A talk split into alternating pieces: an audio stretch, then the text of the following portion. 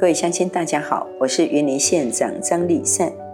为疼惜本县失智、失能和自己住的长辈，县府推动云林县独居或失智长辈智慧防护网络服务计划，提供本县有需要的长辈天伦居家安心手表，有 GPS 定位及 SOS 紧急抢救按钮，另外也有铁片手链和防走失配件包。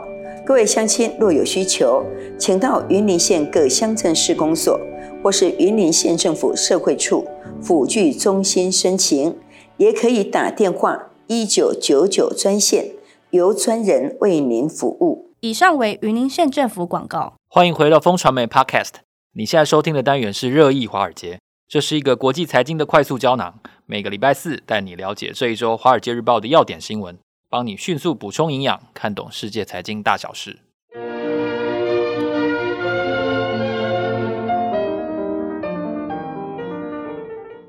早安，各位听众朋友，大家好，今天是二零二三年的七月二十七日，我是风传媒的财经副总编辑周启源，坐在我身边的是好朋友志杰哥。嗨，大家好，我们是金牛帮帮忙导读电子报的共同作者，今天在这里为大家导读《华尔街日报》的几则重点要闻。我们首先看到的是，新加坡爆发了四十年来最大规模的一起贪污案。首先是议长有婚外情，然后同时呢，又有一批高官特权入住了一个超级的庄园。究竟以廉洁闻名的新加坡要怎么样控制他政府的清廉呢？哦，是不是李显龙已经无法控管现在当前的新加坡政府了呢？这是一个很少见的消息。另外，上线不到一个月的脸书的新社群平台 Threads。哦，它的流量已经巨幅的下降，在这个使用率锐减的消息背后，是不是代表说它想要文字化的这个扩张的努力已经泡沫化了呢？这是一个很很显著的一个讯号。哦，第三个讯号呢是习近平呢非常盛大的哦接见了百岁的任瑞季辛吉哦，也就是中美建交的这个背后的主要的功臣。那这个动作背后透露的相当重要的一个讯号，是不是说美国跟中国在战略模糊，或者说在不断的冲突当中，其实有和缓的空间呢？还是说终将避免双方更进一步的剧烈的角力的发生？那拜登会不会因为基辛格的这个穿针引线而有所和缓？哦，这是一个很特别的外交的角力。另外，我们看到的是一个史上最大的抗中军演，有一个。名为“护身军刀”的军事演习呢，有三万名士官兵参加，而且呢，就连德国都派人参加了。为什么在澳洲举办这个大规模的联合军演呢？这个活动会让地缘政治的角力让台湾更安全吗？这是台湾很关心的一个话题哦。最后呢，我们要来深谈的话题是“一带一路”没有死吗？哦，中老铁路通车两年之后，我们看到边境的小城市陆续盖起了摩天大楼。这是不是意味着中国在东南亚已经打下了另外一个出口呢？在接下来导读这些新闻内容之前呢，为了回馈我们忠实听众朋友的支持，我们特别准备了一个《华尔街日报》的数位版的既定优惠方案。哦，这个方案呢，只要九百九十九元哦，即可无限畅读《华尔街日报》三个月哦，而且同时还会送你超值的保养品。更多的参考资讯呢，欢迎你点阅这个节目资讯栏当中的报名链接。首先呢，我们要来探讨的一则消息，就是新加坡的贪污事件，这是大家很少见到的。至少我觉得，在可能我们听众朋友的印象之中，其实没有什么印象，就是说好像新加坡有类似的事件，因为他在所有的调查当中，这种清廉政府的这个办事的这个透明度的指数都是非常高的。但是最近的这个这个消息却是很罕见的，一连串的，包括了国会议长的婚外情，而且是跟跟另外一位国会议员的婚外情。哦，然后还有 就是说，这个这个交通部长住进了豪宅，所以其实不是只有单一事件，感觉就是这样子啊。而且我觉得这个时间点特别敏感哦，因为我在新加坡住过一段时间，所以对这个时间点这个特别的感兴趣。在七月的时候，大家知道新加坡国庆是八月九号，在之前呢，其实大家庆祝的气氛是非常浓厚的。如果大家在七月的时候，现在去新加坡。的逛街的话，你会看到很多这个 Jordano 啊，这个 Uniqlo 啊，这些重点的服装店都是卖这个庆祝国庆的服装。他们对于国庆这件事情真的是非常非常注重。可是七月呢，正在帮国庆暖身的时候，却发现一连串的这个丑闻啊。我们对对新加坡来讲，应该算是丑闻了哈。那特别是这个呃交通部长这个易华人哈，这个老外哈。他的这个丑闻案哈，我们现在不知道详情，只知道他跟一个这个亿万富翁，也是一个酒店老板，姓王的老板王明星啊，这个名字真的是呵 还蛮好记，就是这个明星的明星啊，王明星啊，有不法的行为，可是细节是什么不知道啊，只知道他这个被约谈，可两个人都已经获得这个保释。那详情什么，这个是新加坡的，我觉得传统啊，他就先把一个事情爆发出来，然后细节都不讲。在一一两个月之后呢，他就会有一个完整报告出来。像我那时候在新加坡的时候，新加坡发生一个非常非常重大的事件，就是李显龙的鉴宝资料被骇客入侵了。这对台湾来讲，应该会吵一个一个月吧？会吗？应该会啊！哎，你怎么重要？这么多这么多资料被偷，也没有，我看也没有。怎样追究过？对，我就是要大声说，我觉得都没有怎样追究过。嘿，真的是，至少大家会吵来吵去啊。哦，这个真实原因可能不知道，可是吵来吵去一定是的。可是新加坡就是两天之后新闻就淡掉了，然后两个月之后呢，哎，这个就有份国会报告告诉大家说，哦，这怎么回事？干嘛干嘛的？那我曾经问过《海峡时报》，也就是他们的最重要的英文报纸的高管啊的副总编辑说，哎，你们奇怪，你们都不会追踪吗？这个事情如果在台湾的话，应该是媒体非常重视的事情。可是，《海峡时报》高管跟我说：“对，反正国会会有报告嘛，我们那时候再看就好了。”哦，这个是新加坡的生态。那第二个很敏感的时机呢，是李显龙，大家知道他交棒了，交棒了这届吗？这届就要交棒？哎，就下一届嘛。他是接班人都拿都已经指定了黄循财嘛。黄循财上次侯友谊到新加坡的时候，还见了黄循财。黄循财是现在是财长啊，哈佛毕业的。那这个最重要的讯息是，哎，这一次是新加坡建国六十年以来第二次没有交给姓李的。哦，中间李光耀跟李显龙中间还有还有一任呢，哈。那这是非常罕见的这个状况啊，就是说会交给一个，呃，当然也是华人啊，因为新加坡百分之七十是华人。那在这个敏感的前夕呢，然后连续爆发了这个刚刚奇源讲的三个丑闻事件。对于新加坡的政坛确实是一个考验。那在林显龙要交棒之前，人民行动党他是不是还能够掌握？然后黄循财如果真的如愿接棒的时候，他能不能镇住？哦，这些这个人民行动党已经吃香喝辣六十年的这个状况，我觉得对于新加坡的政局是一个大考验。那新加坡政局跟台湾有什么关系呢？大家知道，新加坡很小很喜欢笑台湾人的。透明度跟贪污，当然是，可是他们不是说呃政府都这么清廉了，其实是没有报而已，或者媒体不追究而已。那媒体不能追究啊，追究就那个了啊，也没有那么惨，就哪个自己去查。这个我去 我去了解过，比如新加坡的《海峡时报》是，或是《联合早报》。他们不会像中国这么样的这个控制就对了，监控不会这么严格啦。可是他们自我监控很严格哦，哦，这个已经是六十年被训练的结果了哈。那我们就可以看看这三个丑闻案，其实是等于是一个这个风向球，看看李显龙之后的新加坡政局是不是能够稳定如常。下一个消息其实是就是脸书的这个 Threads 哦，你有用吗？用啦。现在都没有，我都没有，我都没有新开。你没有，因为我觉得没有时间，你知道吗？我用了，用了两次就不用了。可是现在还在我的手机的这个界面上，我还没有把它移除。啊，好用，正想要移除，就很像推了啊。可是就是感觉没什么特别，我不知道为什么要用它啊。我也问过很多朋友，就是说你觉得 Thread 好用吗？他觉得哦，就像推了一样啊。然后大家用完新鲜感。没了，好像也不会再去用。哎，我这次真的是疲劳了，你知道吗？我就觉得哦，好累哦，不想再不想再开一个新的。就是看来看去，这么每个平台都看到一样的人，你知道吗？你的想法呢，可能跟这个 WSJ 的报道、华尔街日报报差不多，因为它上线不到一个月，流量掉了百分之七十。这个其实哎，大家都觉得呃新鲜感过了，它会掉，可是掉百分之七十哦，确实是跌破一堆人的眼睛。我觉得七十这个数字实在太可观了哈，这个比我们说这个 Clubhouse 的这个泡沫化更快，哦更剧烈。那不只是它的流量掉，然后它的这个平均的上线时间也从十九分，真的减到四分钟而已。各位，不管你是看文字很快啊，对，不管你是 Apple 的这个 iOS 的用户，或者是 Android 的用户，其实大部分大家平均起来就是这样四分钟。这个对于脸书是一个大警讯。那脸书表面是说啊，这其实我们在预想之中。可是《华尔街日报》说他们其实还蛮差的，大家还蛮紧张，怎么办？这个速度跟程度实在掉的超乎大家的预期。那 Fred 不管怎么样，虽然这个马斯克跟这个佐伯格哦没有在这 个牢笼里面开打哦，因为他们要做 fighting 嘛哈，这 cage fighting 啊，没有没有开打。可是在这个 Fred 先。发制人在 Twitter 改版之前，哎，就上线了，所以感觉这个互相校正的情形真的还蛮明显的哈。那 Threads 这个一个月上线不到，掉了七成，我相信对于 Twitter 的改版哦，我相信马斯克之后呢，搞不好又有这个倒吹够的题材了哈。这个我相信这两个人斗争哦，Threads 这个互相看不起，掉这么快哈，不知道马斯克之后会不会来酸他了。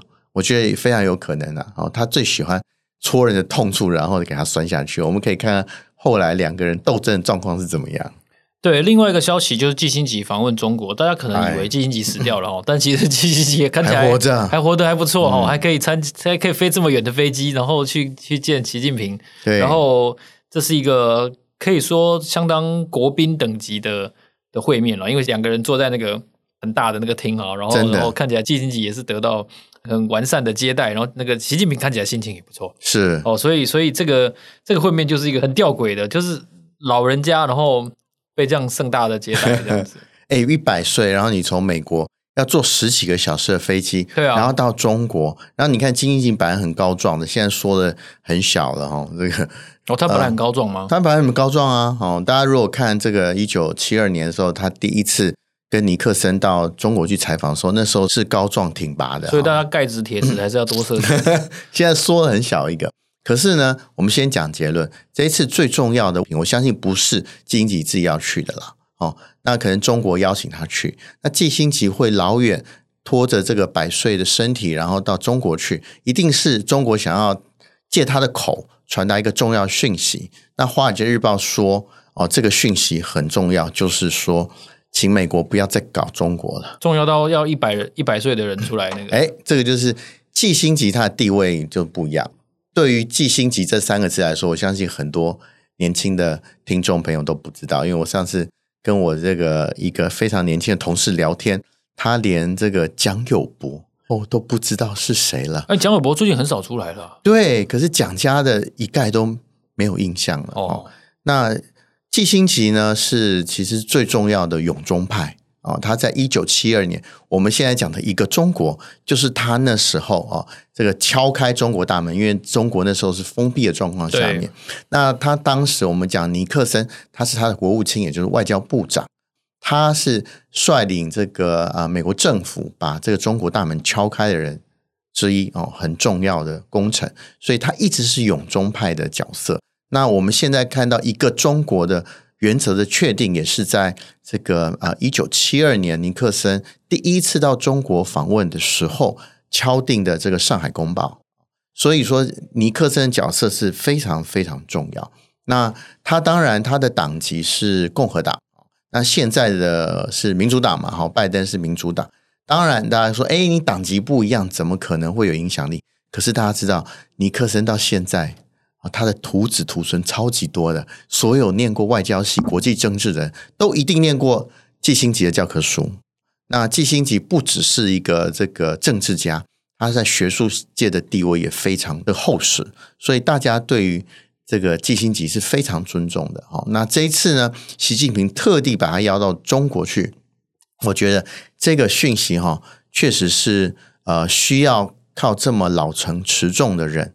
然后把他带回白宫，然后跟白宫好好沟通。那特别是这次习近平接任季辛吉，哎，他跳过了。大家知道，最近这个美国高官常去中国嘛？故意的。布林肯没有见，对，他故意的。叶伦没有见，他最重要的气候大使 Kerry 也没见。哦，Kerry 还竞选过总统，哎嘿，这个地位应该是政治地位应该是比季辛吉这个无官一身轻的季高嘛？可是他特别选了季辛吉。这个一定是透露讯息啦，对啊，就是他要扶持永中派。大家知道，不管是国会山庄或者白宫，现在以前这哇声声势很大的永中派，现在都不见呢啊。那季辛吉这个被邀请到中国，我相信这个中国有意要让永中派的声音被听到，让季辛吉或者支持季辛吉的这一派的人士能够帮中国讲一些话，我觉得这是非常重要。不过好处是看起来这个北京也不想把局势弄得太僵。确实是伸出一些橄榄枝，希望哎，大家好像闹得差不多了，是时候要坐下来好好谈的时候了。真的有这样子的和缓，我相信大家应该是乐见的啦。那但是后面我们就谈到了抗中军演，护身军刀二零二三，感觉不太相干的德国哦都跑来了。那在澳洲举行的，那澳洲历史上是这个在二次世界大战是美国最重要的亚洲的盟友之一嘛？哈，是对抗日本的。那那看起来这个抗中的意味是相当明显，因为他们接下来会有核子潜艇嘛？哦，对，这个就是一个非常非常重要的一个讯号。没错，没错，这就是特别的。今年的状况最特别是第一个，就参演人数变多嘛？哈，上一次他两年一次的这个护身军刀，上一次大概一点七、一点八万人，这次呢到三万人，哦，是非常壮大的这个军容。然后第二个呢是连德国都哎，德国，德国到澳洲。太远了吧？对啊，德国只有宁波的底海，哇，他这个海军如果要到的话，哇，那要让半个地球啊，硬要硬要，就是硬要来，真的是哦。这个在澳洲举行啊，哦，这其实我后来查了一下，其实护身军刀是这个美国海军每两年就会跟澳洲合作的军演。那他上一次呢，就像我讲的，在二零二一年，每一次暑假都会举办这个军演。上一次呢，大概只有十一国参加。然后德国也没来，然后军军备人数也没有多。这一次呢，日本其实动作还其实蛮积极的，特别是日本到澳洲哦，去发射了海马斯哦，海马斯最近在日本到澳洲去发射海马斯，哎，对对对，你觉得这个这个时空是不是有点错置的感觉哦？当然海马斯哦，海马斯当然你如果长程增程的话，可以打打这个呃几百公里远呐、啊。可是呢，为什么到澳洲去发射海马斯？海马斯就在俄乌战争，当然就是这个乌克兰对付这个俄呃俄罗斯很重要的兵器嘛。哈，台湾有买吧？我记得好像有买。台湾是 delay 交货啊，就是先所以有买但拿不到，先给乌克兰呢、啊。哦，嗯，然后因为海马斯这次屡建奇功嘛，哦，所以说这个日本就在这次的这个护身军刀的军演上面。发射了海马斯，那这个当然是恫吓意味很大了。那大家知道，这个到澳洲其实已经是第二岛链、第三岛链的边缘了。啊、哦，这么远哈，其实恫吓中国的意味当然是高的哈。这一次呃，又加入了德国，我们可以看看之后这个亚洲呢，是不是真的有北约化的迹象哈？也就是说，我们如果这个亚洲各国呢，也建立了北约这种。机制的话啊，北约的机制是什么呢？就是一个国家被打击，就视为对整体的打击哦。这个是北约之所以强大的地方。那亚洲现在当然没有哦。现在大家倡议说亚洲会不会有这个东西？这次德国千里迢迢来，不知道会不会为这个亚洲的北约的做一些热身的准备？不知道，我们可以看看这之后的发展会如何。刚才谈的是海上的哦，那陆上的进展其实可能陆权国家还是比较有利的。对，所以这个“一带一路”的这个发展，嗯、我们看到中老铁路所谓的泛亚铁路网当中的这一小段，让这个区域出现了很大的面貌上的改变，然后有很多的摩天大楼出现了。这是代表“一带一路”的商机在这里有发酵的机会吗？对，“一带一路”我们都说“一带一路”可能要挂掉了嘛，哈，债务太多啊。可是呢？这是中老铁路，大家听到中老铁路就怪怪的。中国的中，老人的老哦，就是老郭嘛，老郭就是辽国嘛。辽国呢，跟中国的这个“一带一路”，因为铁路在两年前通车了，通车了之后呢，诶，辽国的一些边境城市，中国边境城市或辽国城市，其实因为“一带一路”的铁路通了哦，所以现在有逐渐繁荣的状况。那这个。呃，《华尔街日报》的故事里面呢，讲到一个很重要的城市，大家喜欢旅游都听过吧？云南的西双版纳哦，西双版纳呢，号称是中国热带生态系统保持最完整的地区，它有植物王国啊、动物王国啊、生物基因库的美称呢。哈，可是呢，哦，因为“一带一路”通了啊，当然经济繁荣了。不过呢，它也盖出了三个这个像星光、台北星光摩天大楼一样的大楼。嗯，哎，在植物王国里面盖了三栋哦，类似高度，这是合法的吗？星光大楼一样的高楼，它叫孔雀城诶，哎，这个名称还蛮有诗意的哈。为什么？因为孔雀是西双版纳的的象征，所以他就用西双版纳的这个传统故事呢，就建立了一个这个孔雀城。有人问我说：“这个孔雀城呢，到底里面是什么？会不会是植物园呢？” 并不是哦，这个孔雀城有三栋这个高楼，里面其实里面有什么？有。风味餐厅、休闲健身的俱乐部、星空酒吧，跟这个游泳池，还有、这个、听起来怪怪的，很大型的商场，这样会不会破坏了这个整体的所谓的植物王国的美名哦？啊、可是不管怎么样啦，哦，那我们现在看到了，确实哦，中国希望透过跟中南半岛的这个沟通哦，打开来另外一条出海港。大家知道，中国虽然是沿海嘛，我们都看到从南海、东海到这个黄海，其实我们都它沿海港口不少。可是大家知道，如果石油从中东地方要到中国的话，你必须要经过一个很重要的关口，叫做马六甲海峡。马六甲海峡一旦被封闭，中东或欧洲的货物就没有办法进中国。所以他们一直想办法。对，在中国的国际外交上面就讲，这叫它的马六甲困境。马拉卡德勒马，这个是在国际关系非常重要的名词啊！要中国希望，哎，如果说我能有另外一个出海口的话，我可不可以不要经过马六甲海峡，让我的原油可以直通中国？那它的另外一个出口就是希望在中南半岛，譬如说沿海的国家哦，譬如说我们听到的，比如缅甸啊，我们听到的这个其他中南半岛国家，可以有一个出海口，直接从我的西南。能够直达这些出海口，然后突破这个所谓马六甲困境哦，这个是为什么“一带一路”要从中南半岛建立这个铁路的原因。那我们看到的这个中老铁路呢，其实只是它目标的过程。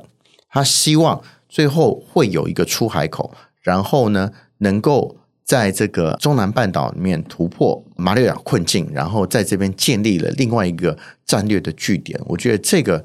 对于“一带一路”或者是习近平或中国政府来说，是一个非常重要的战略的这个思考。那当然，辽国现在是不临海嘛，哦，那他希望说，这个中老铁路之后还可以延伸，延伸到一个可以有出海口的地方。那我们下次我们再跟大家比较细节的去去讲他在中南半岛的布局。不过呢，这个啊，中老铁路开通之后，确实啊，为了云南的边际城市，哦，像西双版纳这样的小城啊，它以前只有大概几十万人，现在已经扩增到百万的城市了哦。那当然带出来繁荣，可是对于生态会不会产生影响？会不会哦造成？